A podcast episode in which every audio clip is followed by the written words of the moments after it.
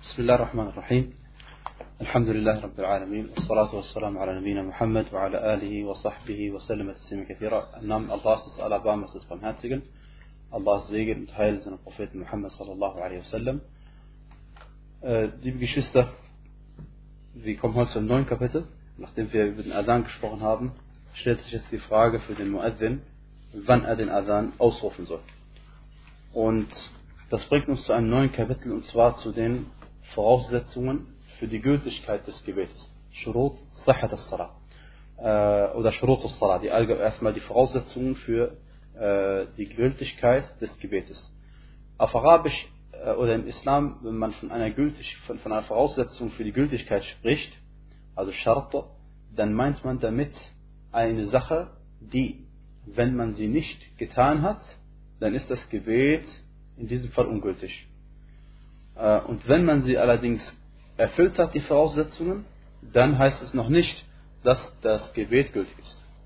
Also noch einmal, eine Voraussetzung, ein Schart ist, ähm, dass du die Sache musst du auf jeden Fall tun. Wenn du sie nicht tust, dann ist deine Ibadah, die darauf aufgebaut ist, falsch und ungültig. Aber wenn du diesen Schart erfüllt hast, das heißt noch nicht, dass du deinen Gottesdienst richtig gemacht hast. Beispiel dafür ähm, nehmen wir die Gebetszeiten heute. Wir sind heute bei den Gebetszeiten. Wenn eine Gebetszeit eingetroffen ist, das ist die Voraussetzung dafür, dass dein Gebet gültig wird. Betest du vor der Zeit, ist dein Gebet ungültig. Aber wenn du dein Gebet in der zur richtigen Zeit verrichtest, das heißt noch lange nicht, dass dein Gebet richtig gewesen ist. Die Zeit war in Ordnung, aber es kann ja sein, dass du falsche Sachen, andere Sachen falsch gemacht hast. Das ist die, darum geht es, wenn wir über Voraussetzungen für die Gültigkeit sprechen. Ähm, okay. Die erste Voraussetzung für die Gültigkeit des Gebetes ist die, die Zeit, dass die Zeit auch wirklich eingetroffen ist. Denn, der, äh, denn Allah subhanahu wa ta'ala sagt im Koran, Inna salata kanat ala al-mu'minina kitaban mawquta. Das Gebet ist den Gläubigen zu festgesetzten Zeiten vorgeschrieben, festgeschrieben oder vorgeschrieben. Wer also ein Gebet absichtlich oder aus Versehen vor der Zeit verrichtet, dessen Gebet ist Batil. Ähm, das heißt, sein Gebet ist unter Übereinkunft der Gelehrten ungültig. Allerdings, wenn man äh, zum Beispiel aus Versehen ein Gebet vor seiner Zeit verrichtet hat, ich dachte zum Beispiel, die Dhuhr-Zeit ist schon eingetroffen, Mittagszeit, und ich habe vier Rakat gebetet, aber nachhinein stellt sich heraus, die Zeit war noch nicht eingetroffen. Ich habe vor der Zeit gebetet, dann äh, sagen wir trotzdem, Allah subhanahu wa ta'ala wertet dieses Gebet als ein Nafila-Gebet, als hättest du ein freiwilliges Gebet verrichtet. Denn Allah subhanahu wa ta'ala lässt den Lohn der Gutes tun den Menschen nicht verloren gehen. Inna Allah la yudi'u ajra man ahsana amala. Aber das Gebet ist, äh, ist ein verrichtetes Gebet, aber es ist kein äh, gültiges Pflichtgebet, das er nämlich vorgehabt hat. Denn dafür muss die Gebetszeit eingetroffen sein. Des Weiteren äh, die Gebetszeiten sind fast fest vorgeschrieben. Und die Gelehrten sind sich darüber einig, dass wenn jemand vor der Zeit gebetet hat, das Gebet ungültig ist. Äh, und ähm, es wird überliefert worden über den Führer der Gläubigen, Umar ibn Khattab, radiallahu anhu, dass er gesagt hat, As-salatu laha waqtun sharatahu Allah laha, la tasihhu illa bih. Das heißt, Allah subhanahu wa ta'ala hat für das Gebet eine bestimmte Zeit festgeschrieben. Wenn man diese Zeit nicht einhält, ist das Gebet nicht richtig oder ungültig. Das Gebet wird auch erst zur Pflicht, sobald die Zeit eingetroffen ist. Das ist logisch. Denn Allah subhanahu wa ta'ala sagte, Aqimus salata liduluki shams. Er sagte, verrichte das Gebet beim Neigen der Sonne.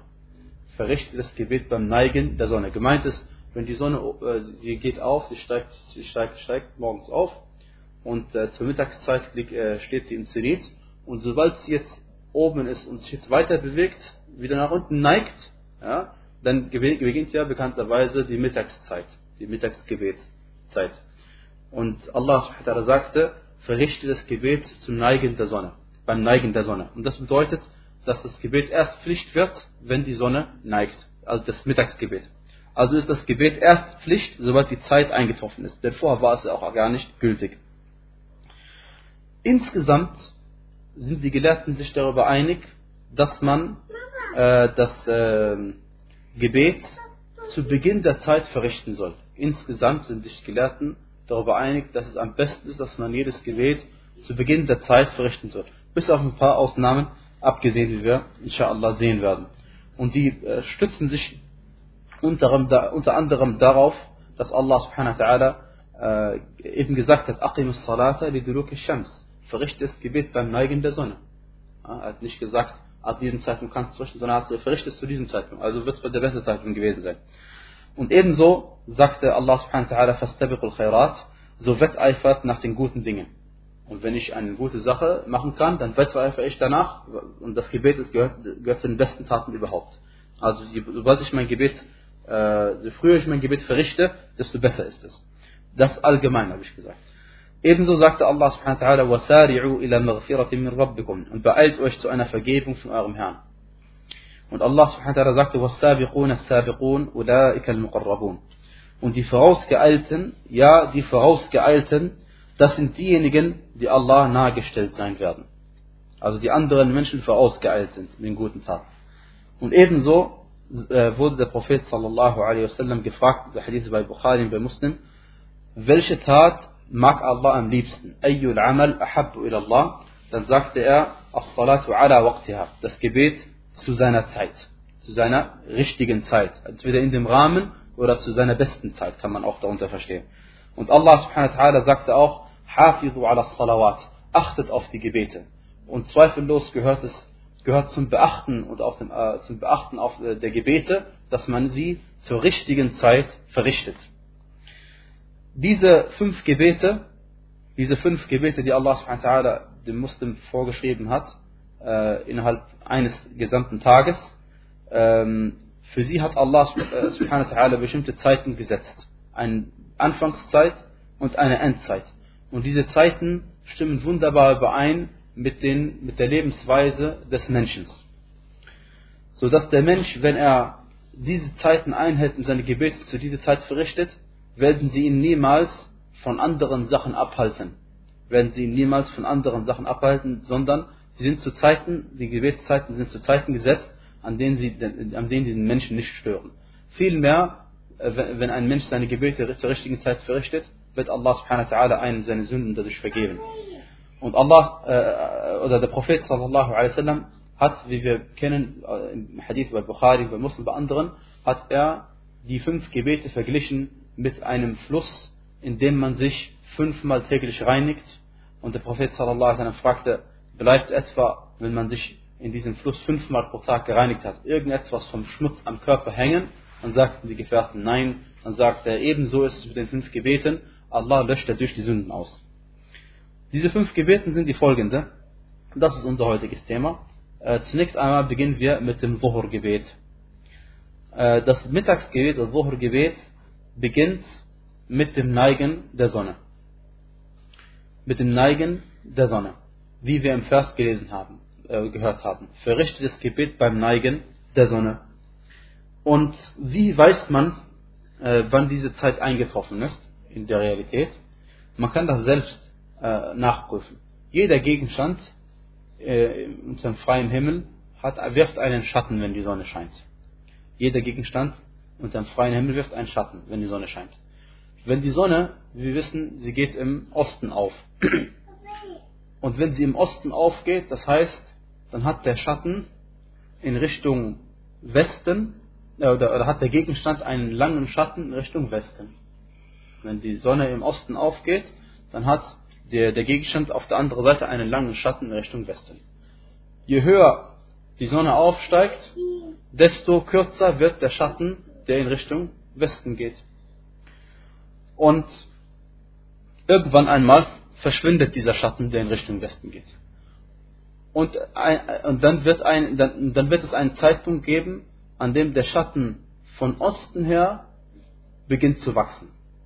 Und sobald der Schatten dann von der anderen Seite beginnt zu wachsen, weil die Sonne schon auf der anderen Seite steht, äh, das, das ist dann die Zeit, wann die Wucherzeit eingetroffen ist. Das ist die Zeit, wann die Wucherzeit eingetroffen ist. Noch genauer gesagt, wenn die Sonne ganz oben steht im Zenit, kann man einen Schatten beobachten von dem Gegenstand in Richtung Osten, kann man einen Schatten beobachten Richtung Osten, obwohl er ganz oben steht. Also es verschwindet niemals komplett der Schatten. Der Schatten verschwindet niemals äh, hundertprozentig. Aber der Schatten bleibt irgendwann mal stehen. Das ist nämlich der Zeitpunkt, wo die Sonne oben steht. Sobald jetzt die Sonne neigt in Richtung Westen, wird der Schatten, der sowieso schon da ist die ganze Zeit, ein bisschen länger. Das spielt gleich eine Rolle, wenn wir über das Asr-Gebet sprechen. Das heißt, dieser ursprüngliche Schatten, der da ist bei, bei, beim Stock, der bleibt immer da. Aber er, wird, er bleibt kurz stehen dann, äh, und, wenn die Sonne im Zenit, im Zenit steht, und dann wird der Schatten ein wenig größer. Und dann beginnt die äh, Dhuhr-Zeit. Und der Beweis, dass dies die Gebetszeit für das Dhuhr-Gebet ist, ist, dass der ähm, äh, berühmten Hadith, wo Jibril a.s. in Mekka bei der Kaaba kam zum Propheten sallallahu alaihi wasallam und hat mit dem Propheten sallallahu alaihi wasallam fünf Gebete verrichtet am ersten Tag. Fünf Gebete zu Beginn der fünf Gebetszeiten verrichtet. Und am zweiten Tag kam Jibril a.s. noch einmal zum Propheten sallallahu und hat die Gebete äh, zum, äh, zum Endzeitpunkt von jedem Gebet verrichtet. Und dann hat, der, hat Jibril zum Propheten sallallahu gesagt, zwischen diesen zwei Zeiten sind die Gebete. Zwischen diesen zwei Zeiten müssen die Gebete verrichtet werden. Und dann, jetzt wissen wir, äh, wann die Gebetszeit beginnt. Die Dhuhr-Gebetszeit, die Mittagsgebetszeit. Wann endet die Mittagsgebetszeit? Der Prophet sallallahu alaihi wasallam sagte im Hadith der Muslim, وقت الظهر إذا زالت الشمس وكان ظل الرجل كطوله Also die äh, Gebetszeit, noch einmal zu Beginn der Gebetszeit. Die Gebetszeit ist, wenn die Sonne neigt. Und wie lange geht die Gebetszeit? Antwort, die Gebetszeit geht so lange, bis jeder Gegenstand genauso lang ist wie sein eigener Schatten. Das ist die Zeit vom Wocher. Das ist die Zeit für, für das Wochergebet. Und noch einmal gesagt, wir sagen noch einmal, es ist am besten, dieses Gebet zu Beginn der Zeit zu verrichten. Außer in einem Ausnahmefall, und zwar ist überliefert worden bei Bukhari und bei Muslim, dass der Prophet sallallahu gesagt hat, إذا اشتد الحر فأبردوا بالصلاة فإن شدة الحر من فيح جهنم er sagte, wenn die Hitze sehr stark ist, dann wartet ab mit dem Gebet, bis die Hitze ein wenig abgekühlt ist, denn die Hitze ist, äh, denn, die, denn die starke Hitze äh, kommt, aus, kommt von der Hitze der Hölle. Denn die starke Hitze kommt von der Hitze der Hölle. Das ist der, der einzige Zeitpunkt, also das ist der, beim Duhur-Gebet ein Grund dafür, dass man das Mittagsgebet nicht zu Beginn der Zeit verrichtet, sondern manchmal ein bisschen wartet, bis es ein bisschen kühler ist. Natürlich, die, das, die Grenze ist vor. Die Grenze ist bis zum Asr-Gebet. Vor dem Asr-Gebet musst du dein Gebet verrichtet haben. Salam alaikum. Das ist die, äh, das Dhuhr-Gebet. Das beginnt also mit dem äh, Neigen der Sonne und endet wo? Endet sobald jeder Gegenstand so lang ist wie sein Schatten. Und wenn wir sagen, jeder Gegenstand ist so lang wie sein Schatten, dann meinen wir, der Gegenstand ist so lang wie der zusätzliche Schatten, der, der zusätzlich gekommen ist zum ursprünglichen Schatten. Weil wir haben gesagt, nochmal, wenn wir, wenn wir einen Stock aufstellen, dann hat er immer einen kleinen Schatten. Das haben wir gesagt. Aber wann ist die Dhuhr-Zeit zu Ende? Sobald zusätzlich zu diesem Schatten, der schon da war, ein so langer Schatten kommt, der so lang ist wie dieser Stock, also noch dazu kommt. So, dann ist die Dhuhr-Zeit zu Ende und es beginnt die Asr-Zeit. Dann beginnt die Asr-Zeit. Das ist die richtigste Ansicht unter den Gelehrten. Dass die Dhuhr-Zeit dann endet, wann die Asr-Zeit beginnt und dass dies in dem Moment ist, wo der Gegenstand so lang ist wie sein Schatten selbst. Das ist die Ansicht der Mehrheit der Gelehrten im äh, hanafitischen Madhab gibt es eine zweite Ansicht. Es gibt zwei Ansichten im hanafitischen Madhab, die beide ihrem Imam Abu Hanifa rahimahullah zugeschrieben werden. Also sowohl in Bada'i al-Sana'i von al-Kasani als auch in Al-Bahr al-Ra'iq äh, zwei, zwei Werke vom Hanafitischen Madhab, findet man beide Aussagen oder beide Ansichten im Madhab vertreten. Manche sagen, die äh, Gebetszeit vom Zuhur endet dann, sobald jeder Gegenstand so lang ist wie der, wie der, wie der Schatten selbst, oder wie der Schatten so lang ist wie Gegenstand selbst, die Ansicht der, der anderen Gelehrten alle.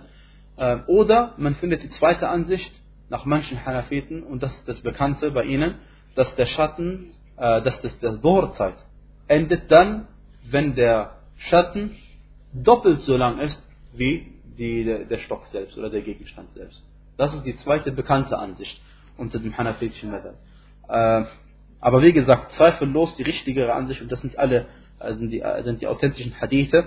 Und ich habe nur einen einzigen Hadith bei Imam Ahmad in der Muslim gefunden, der darauf hinweist, was der Hanafitische Madhab gesagt hat. Und sowieso, solange es zwei Ansichten gibt, die Abu Hanifa zugeschrieben werden, dann ist es am besten, man hält sich an das, was die Mehrheit der Gelehrten gesagt hat. Und das ist auch das, was in den Hadithen, in den anderen Hadithen alles überliefert ist.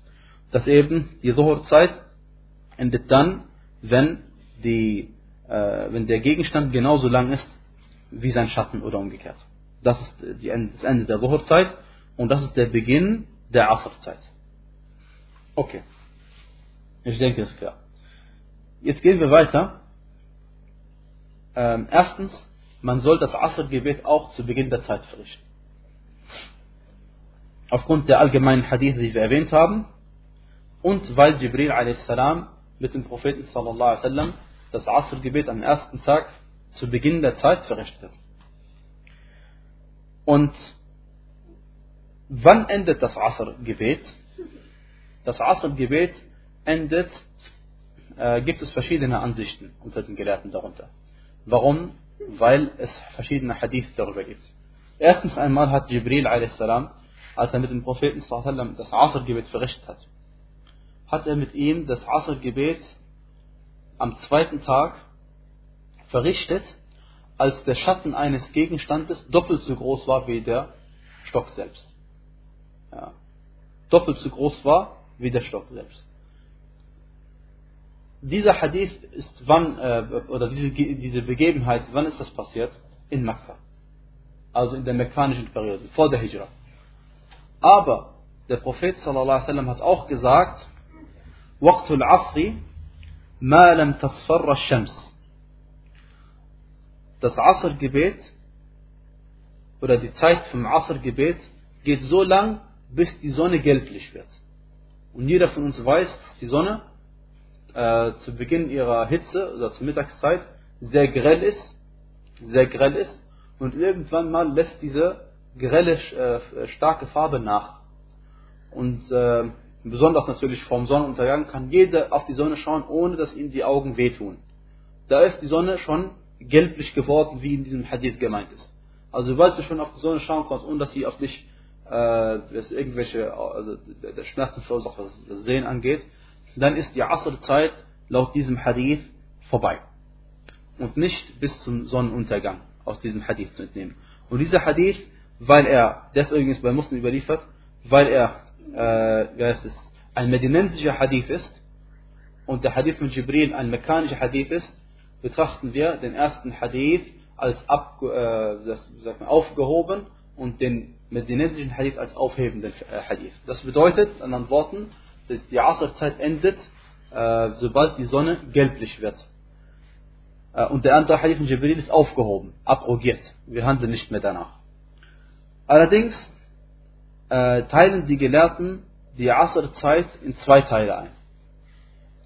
Sie teilen die Asr-Zeit ein in eine Zeit, in der äh, die erste Zeit vom Asr, sagen sie, darf man äh, in, der, in, in, der ersten Zeit vom Asr, der Asr-Zeit, darfst du dir selbst aussuchen, wann du das Gebet, Gebet verrichten möchtest. Je später du es machst, desto weniger Belohnung bekommst. Wenn du es am Anfang machst, ist es besser. Aber solange bis die Sonne gelblich wird, hast du die Möglichkeit zu beten, wann du möchtest. Kannst du dir aussuchen. Aber, äh, also sobald die Sonne gelblich geworden ist, bis zum Sonnenuntergang, das nennen sie Waqt Darura. Darura heißt normal Notwendigkeit. Das heißt, in dieser Zeit darfst du dein Asr-Gebet nur verrichten, wenn, du ein, äh, wenn es eine Notwendigkeit gibt. Wenn du es zum Beispiel vergessen hast oder dein Gebet nicht verrichten konntest, weil es kein Wasser gab oder ähnliches, dann darfst du dein Asr-Gebet in dieser Zeit verrichten. Und der Beweis dafür ist die Aussage des Propheten sallallahu alaihi wasallam, als er gesagt hat, wer eine Raka'a vom Asr-Gebet verrichtet oder erwischt, noch bevor die Sonne untergegangen ist, der hat sein Asr-Gebet verrichtet. Wer sein Asr-Gebet oder wer eine Raka'a des Asr-Gebetes verrichtet, bevor die Sonne untergegangen ist, der hat sein Asr-Gebet verrichtet. Also zur richtigen Zeit noch rechtzeitig verrichtet. Auch wenn die letzten drei Raka'at alle schon äh, verrichtet worden sind, nachdem die Sonne schon untergegangen ist. Okay? Es geht also, dass man ein Raka'a muss man mindestens erwischt haben, damit das Gebet zur richtigen Zeit verrichtet worden ist. Und so äh, bekommen wir die Hadithe in Einklang, dass wir sagen, die Asr-Gebetszeit beginnt, sobald der Gegenstand, äh, äh, der Schatten eines Gegenstandes genauso lang ist wie der Gegenstand selbst und endet, die, die, die freiwillige Zeit endet, sobald die Sonne gelblich wird und danach, wenn die, oder orangefarbig wird, kann man sagen, ja, und danach, wenn die, äh, wenn die Sonne untergeht, dann ist die Zeit endgültig vorbei. Ähm, und über das Asr-Gebet kennen wir natürlich, dass der Prophet sallallahu besonders da großen Wert darauf gelegt hat, dass man das Gebet zur richtigen Zeit verrichtet. Denn er sagte, wassalam, wer sein Asr-Gebet verpasst, ja, ähm, äh, das ist für ihn so, als hätte er seine gesamte Familie und sein gesamtes Vermögen verloren. So schlimm ist es für ihn. Als hätte er sein gesamtes Vermögen, seine Familie, alle seine Familien sind gestorben, außer ihm selbst, und als hätte er sein gesamtes Vermögen verloren. Und natürlich die, die, die, die, äh, wie sagt man, die Reue, die man verspürt aufgrund einer solchen Sache, die man verpasst, ist Allahu Alam, Tag der Auferstehung wahrscheinlich noch viel größer als dies. Oder es wurde damit verglichen. Wie dem auch sei, äh, das ist das Asr-Gebet. Das ist das Asr-Gebet. Es endet also die notwendige Zeit, äh, Darura endet äh, mit dem Sonnenuntergang. Und mit dem Sonnenuntergang ist gemeint, dass die Sonne komplett untergegangen ist. Also die ganze Scheibe komplett untergegangen ist, die Sonnenscheibe. Das war das Asr-Gebet. Dann gehen wir über zum Maghrib-Gebet. Das Maghrib-Gebet äh, beginnt natürlich, sobald die Sonne komplett untergegangen ist. Und äh, das heißt, sobald man von der Sonne nichts mehr sehen kann, sei es auf dem äh, Flachland oder im Gebirge. Also wenn ich irgendwo bin und ich habe einen Berg neben mir, dann muss die Sonne nicht, darf die Sonne nicht mehr gesehen werden. Egal, ob ich auf diesen Berg neben mir steige äh, oder ob ich auf dem Flachland bin. Also so kleine Hügel und sowas spielt also keine Rolle. Das ist damit gemeint, ja. So. Und die äh, Maghrib-Zeit, auch hier nach der richtigeren Ansicht, endet, sobald die rote Farbe weg ist am Horizont. Das heißt, sobald das rote Licht, die rötliche Färbung, die Abenddämmerung, die rote Abenddämmerung, die man am Horizont sehen kann, die rote Farbe, sobald sie weg ist, ist die Maghrib-Zeit beendet. Und wir wissen, wenn die rote Farbe weggegangen ist, was entsteht da? Entsteht da schon die Dunkelheit? Nein. Erst kommt noch eine weißliche Farbe am Horizont. Und erst wenn die weißliche Farbe weg ist, dann kommt die Dunkelheit. Aber die Isha-Zeit beginnt schon mit dem Ende der Maghrib-Zeit und somit, wann haben wir gesagt, endet die Maghrib-Zeit, sobald die rote Farbe am Horizont weg ist. Und das Maghrib-Gebet soll man auch zu Beginn der Zeit verrichten. Warum? Weil der Prophet sallallahu alaihi wasallam, als er mit Jibril das Gebet an der Kaaba verrichtet hat, hat er am ersten Tag und am zweiten Tag das Maghrib-Gebet zu, äh, zur selben Zeit verrichtet. Alle Gebete hat er am Anfang der Zeit verrichtet und dann am Ende der Zeit verrichtet. Alle Gebete. Nur nicht das Maghrib-Gebet. Das Maghrib-Gebet hat er an beiden Tagen, am ersten und am zweiten Tag, zur selben Zeit verrichtet. Das weist darauf hin, äh, unter Übereinkunft der Gelehrten, das weist nicht darauf hin, dass es, nur, dass, es, dass es nur einen Moment gibt, in dem man sein Gebet verrichten kann. Nein, sondern dass die Zeit eng ist beim Maghrib-Gebet. Und dass man nicht so die Spanne hat, äh, wie, wie, beim Fajr oder beim Dhuhr oder beim Asr oder beim Maghrib äh, oder beim Isha-Gebet. Das ist äh, mit dem Hadith gemeint, Wallahu a'lam. Das Maghrib-Gebet soll man also verrichten, so früh es geht. Äh, und der Prophet sallallahu alaihi wasallam ist überliefert über ihn, dass er auch das Maghrib-Gebet frühzeitig verrichtet hat. Sobald die Sonne untergegangen ist, hat er sein Maghrib-Gebet verrichtet. Und deswegen soll man auch, äh, wenn man der Sunna folgen will und man äh, sein Fasten bricht, bricht man sein Fasten mit einigen Datteln und danach verrichtet man sein Gebet und danach kann man weiter essen, wenn man weiter essen möchte. Aber was viele Leute machen leider, sie essen dreiviertel Stunde lang oder noch mehr und danach verrichten sie ihr Maghrib-Gebet. Inshallah ist es die Gebetszeit noch lange nicht ausgetreten, weil das Maghrib-Gebet äh, hält zumindest in Deutschland länger an als 45 Minuten.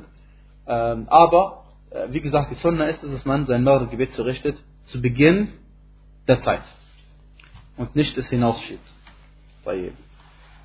Äh, dann machen wir kurz hier Pause. Und danach reden wir noch über die zweiten Gebet, über das Aisha-Gebet und über das Fajr-Gebet. صلى الله وبارك على نبينا محمد وعلى آله وصحبه أجمعين بسم الله الحمد لله والصلاة والسلام على رسول الله dann, verricht, äh, dann schauen wir uns jetzt die, die, die, fünfte, die vierte und die fünfte Gebetszeit noch an. Und zwar äh, das Isha-Gebet. Als viertes Gebet. Die Gebetszeit vom Isha-Gebet, vom Nachtgebet, wie man es auf Deutsch manchmal übersetzt, beginnt, sobald die Maghrib-Zeit äh, beendet ist. Also sobald die Sonne, das Gebet fürs Maghrib, die Sonnenuntergangsgebet zu Ende ist, beginnt die, das, die, die Zeit fürs Isha-Gebet. Wann ist das? Haben wir gesagt, sobald die rote Farbe am Horizont verschwunden ist. Okay. Wann endet die Isha-Zeit? Die Isha-Zeit endet äh, nach der richtigeren Ansicht, sobald die Mitte der Nacht eingetroffen ist. Und die Mitte der Nacht, äh, gemeint ist nicht damit 12 Uhr, sondern mit der Mitte, Mitte der Nacht ist gemeint äh, tatsächlich die Mitte der Nacht, wie sie wirklich ist.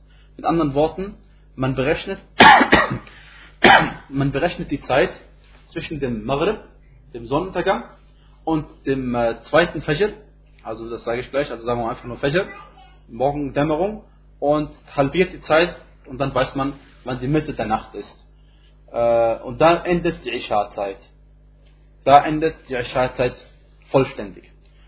Und äh, der Beweis ist, dass es keinen Hadith gibt, der sagt, dass du nach der Zeit den Isha verrichten darfst. Und es keinen Hadith gibt, der besagt, äh, dass, dass jemand, der Prophet oder die Sahaba sowas, äh, absichtlich ihr Gebet nach der Mitte der Nacht verrichtet haben. Äh, wenn ich natürlich sage, es gibt kein Hadith, meine ich damit, ist keiner uns über den Weg gelaufen bis jetzt. Wenn, wir, und das, wir haben das Gegenteil, der Prophet sagte, das Isha-Gebet endet bei der Mitte der Nacht. Und der Hadith ist klar. Das ist im Hadith von Jibril erwähnt und auch bei anderen Hadithen. Aber warum haben manche Gelehrte gesagt, dass auch die Isha-Gebetszeit in zwei Teile eingeteilt wird? Manche Gelehrte haben gesagt, das Isha-Gebet beginnt, wenn die Sonne, die, rote äh, Abenddämmerung weg ist und endet mit der äh, die freiwillige Zeit bei der Mitte der Nacht, Mitte der Nacht. Und dann haben sie gesagt, äh, ab der Mitte der Nacht bis zur Morgendämmerung ist wieder Waqt Darura, eine Zeit der Notwendigkeit. Das heißt, konntest du sie nicht vorverrichten, darfst du sie dann später verrichten. Das Gebet, das Gebet später verrichten. Machst du es absichtlich, bist du ein Sünder. Und du hast zur falschen Zeit gebetet, außerhalb der Zeit. Aber hast du ein Argument, ein, ein gesetzliches Argument wie verschlafen oder kein Wasser, äh, dann hast du die Möglichkeit, dein Gebet später zu verrichten. Äh, und zwar nach der Mitte der Nacht. Äh, was ist der, der, der, der Grund, der Beweis, warum manche Gelehrte das gesagt haben? Äh, und zwar bei Sahih Muslim hat der Prophet sallallahu alaihi wasallam, ihr kennt die berühmte Geschichte, äh, bei, de, bei dem, wo, die, wo der Prophet sallallahu alaihi mit einigen Sahaba auf der Reise war. Und dann hat er Bilal radiallahu anhu beauftragt, dass er die Muslime, das ganze Heer wecken soll, die ganze Armee wecken soll. Und dann hat, hat Bilal radiallahu anhu verschlafen und ebenso hat der Prophet sallam, verschlafen und alle, die ganze Armee hat verschlafen. Keiner ist zum Fajr-Gebet aufgewacht, erst nachdem die Sonne schon äh, dass es weit oben stand. Also die Sonne war schon längst aufgegangen. Und äh, danach, in diesem Zusammenhang, sagte der Prophet sallallahu alaihi wasallam auf Arabisch, ليس في النوم تفريط إنما التفريط على من أخر الصلاة حتى يدخل وقت الصلاة الأخرى.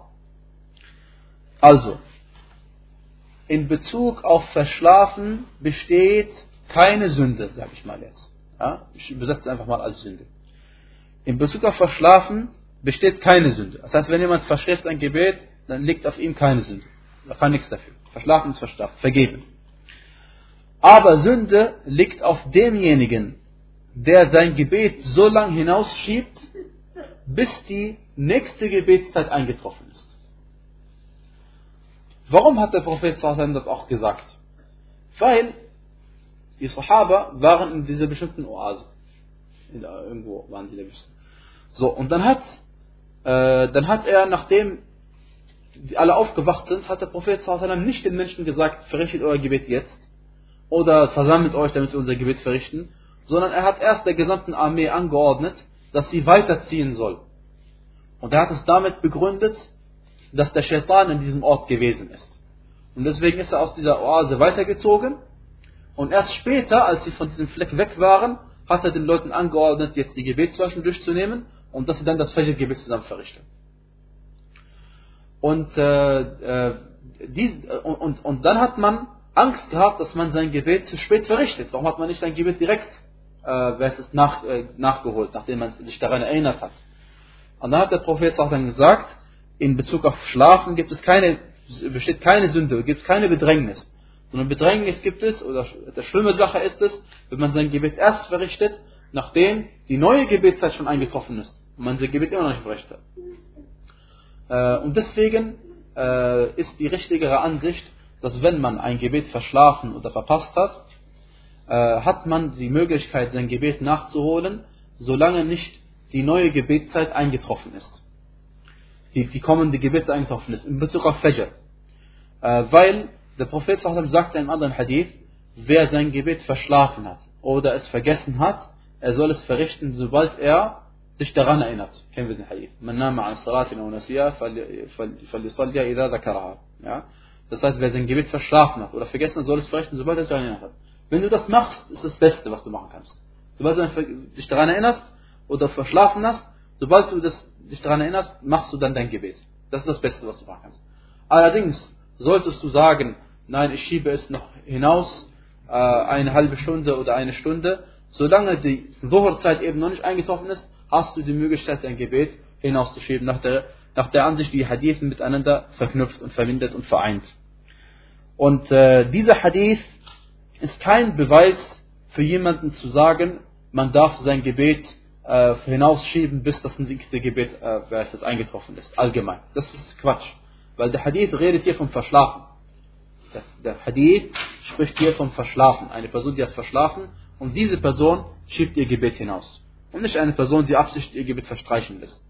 Wer sein Gebet absichtlich verstreichen lässt, nach manchen Gelehrten äh, das ist, äh, sagt, braucht man dieses Gebet dann gar nicht mehr nachholen, wenn man sein Gebet absichtlich verstreichen lässt. Aber nach der Ansicht der vier Gelehrten muss man sein Gebet trotzdem auch noch nachholen.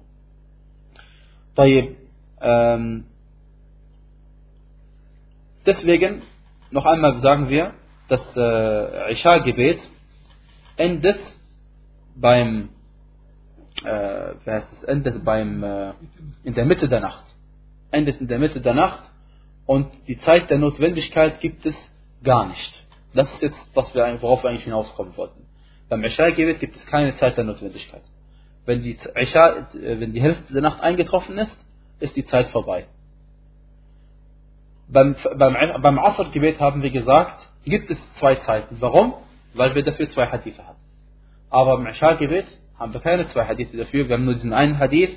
In manchen Hadithen heißt es bis zum Drittel der Nacht manchmal bis zur Mitte der Nacht, also bis zur Mitte der Nacht ist es auf jeden Fall äh, zweifellos erlaubt, sein Gebet hinauszuschieben.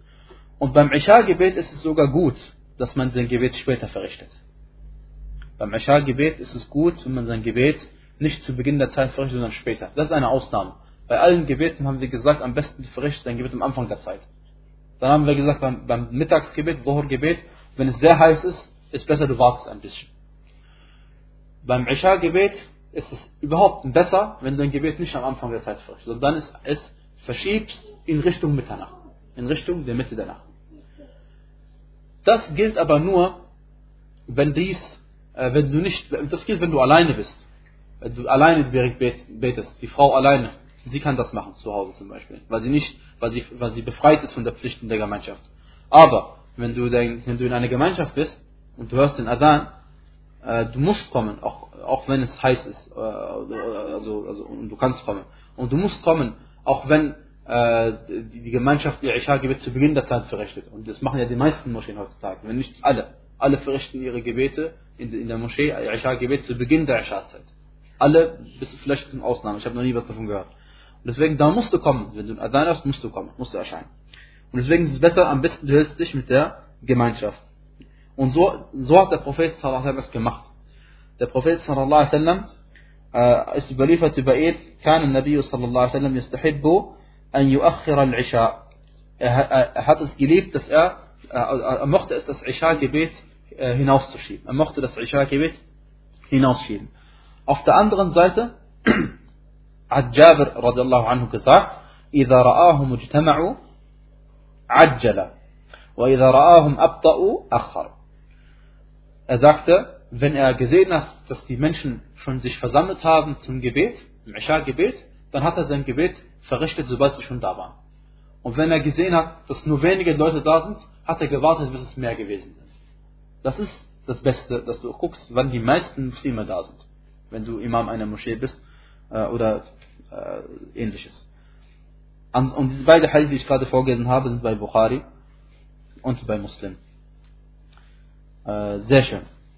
Jetzt wissen wir, Alhamdulillah, wann die Isha-Zeit beginnt und wann die Isha-Zeit endet.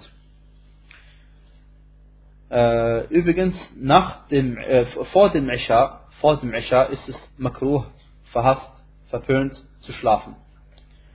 Ähm, denn die Wahrscheinlichkeit besteht dann, dass du dein Gebet verschläfst. Denn wenn du nach dem Maghrib einschläfst, besteht die Wahrscheinlichkeit, dass du bis zu, äh, später als Mitte der Nacht weiter schläfst. Wenn nicht sogar bis zum Fajr. Wenn nicht sogar nach dem Fajr. Das ist die eine Sache.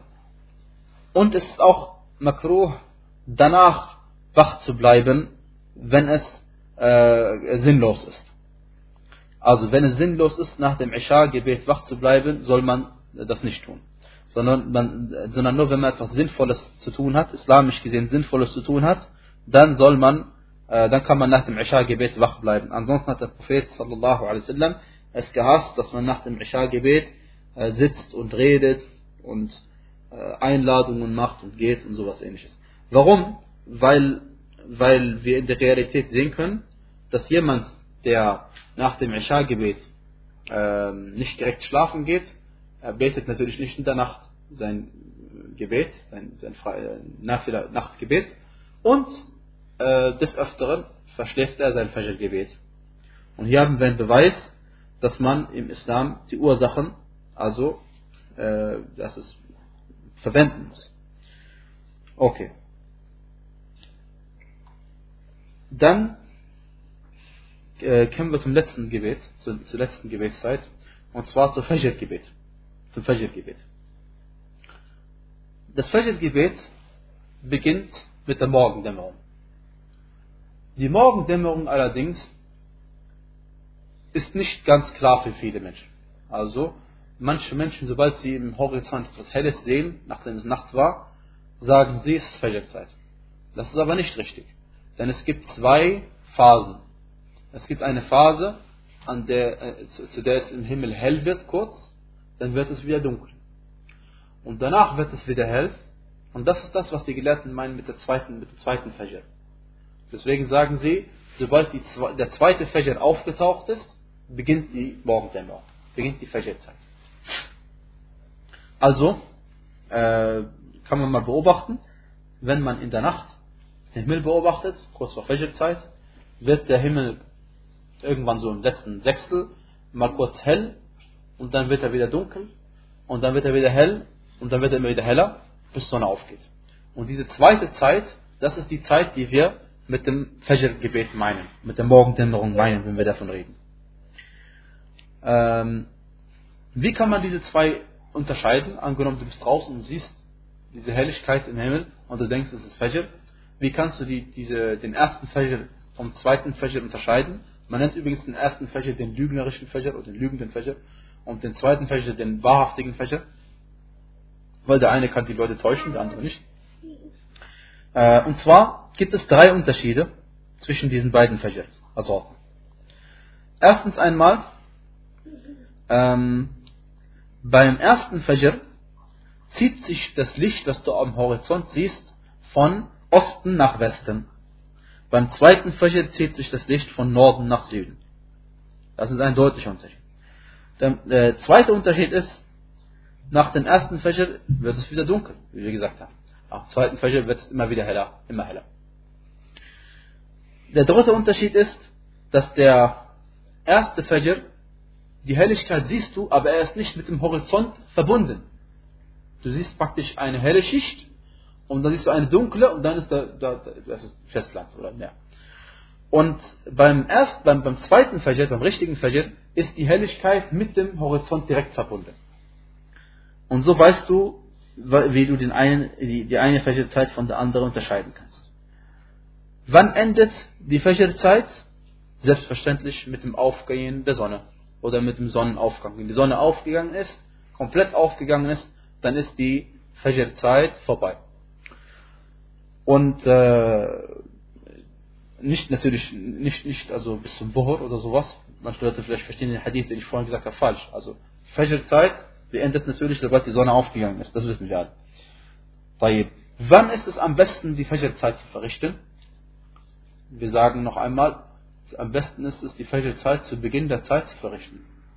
Das ist auch wiederum die richtigste Ansicht. Nach der anderen Ansicht, die Ansicht der Hanafiya, ist, die, ist es am besten, das Fajr-Gebet spät zu verrichten, sobald es schon relativ hell geworden ist. Worauf stützen sich beide? Die, äh, die, die Mehrheit der Gelehrten stützt sich auf einen Hadith bei Al-Bukhari und bei Muslim. Und zwar, indem es heißt, لقد كان رسول الله صلى الله عليه وسلم يصلي الصبح فيصلي معه النساء ثم يرجعن إلى بيوتهن la yu'rafna min shiddatil ghalas. Und zwar, äh, Aisha radiallahu anha, glaube ich war es, sie hat uns mitgeteilt, dass der Gesandte Allah sallallahu alaihi wasallam das Fajr-Gebet zu verrichten pflegte und ebenso die Frauen mit ihm, also es waren viele Frauen, äh, die hinten mitgebetet haben, dann kehrten sie zu ihren Häusern zurück und man konnte sie aufgrund der Dunkelheit nicht erkennen. Man konnte sie aufgrund der Dunkelheit nicht erkennen. Ähm, das beweist was? Das beweist, dass der Prophet sallallahu wasallam das Fajr-Gebet zu Beginn der Zeit verrichtet hat. Sehr früh verrichtet. Worauf stützen sich die äh, Hanafiya? Sie stützen sich auf einen Hadith, der ebenfalls sahih ist, bei äh, Tirmidhi, Abu Dawud, Darimi, sagt der Prophet sallallahu alaihi wasallam, Asfiru bil Fajr, فإنه أعظم للأجر. Und bevor ich das übersetze, denn genau auf die Übersetzung kommt es nämlich an, denn das Wort Asfiru, ähm, das, auf, das, auf das Wort kommt es an, wie man es versteht. Die einen Gelehrten verstehen darunter, äh, und zwar die hanafischen Gelehrten verstehen, Asfiru bil Fajr, das heißt, verrichtet euer Fajr-Gebet, wenn der Fajr klar und deutlich schon eingetroffen ist. Also wenn es relativ hell geworden ist. Wenn es klar und deutlich hell geworden ist. Das ist übrigens, deswegen nennt man das Wort Asfiru, kommt von der Wurzel Safara. Und Safara und Safar, das Reisen oder die Reise, ist das, die, der gleiche Wortstamm. Und äh, sprachlich nennt man die Reise Safar, weil auf der Reise die Charaktereigenschaften eines Menschen klar und deutlich werden. Willst du jemanden kennenlernen, wie er wirklich ist, wie er denkt und lebt, dann musst du mit ihm irgendwas unternehmen. Entweder handelst du mit ihm oder du gehst mit ihm auf Reise. Weil bei den Reisestrapazen, äh, Anstrengungen, da wird klar, wie viel Geduld man hat, wie freundlich man ist, wie bereit man ist zu helfen und so weiter und so fort. Deswegen nennt man im Arabisch Safar Safar. Also warum ist die Reise, wird Safar genannt, weil da alles klar und deutlich wird. Also gemeint, sie haben den Hadith verstanden, sobald es klar und deutlich wird, äh, die Gebetszeit klar durch, dann verrichtet euer Gebet. Allerdings ähm, gibt es einen Grundsatz bei der, im Fiqh. Und zwar, oder Usul Er bedeutet, إذا دخل الاحتمال بطل الاستدلال. Das heißt, sobald ein Hadith auf zwei Arten und Weisen verstanden werden können, und es geht gerade um den Hadith, wie er zu verstehen ist, und, und du kannst ihn auf beide Arten und Weisen verstehen, dann kannst du diesen Hadith nicht mehr benutzen als Beweis. Natürlich nicht, weil, weil du kannst mir nicht sagen, warum die Bedeutung richtig ist und meine Bedeutung falsch ist. Deswegen können wir den Hadith nicht mehr uns drauf äh, verlassen.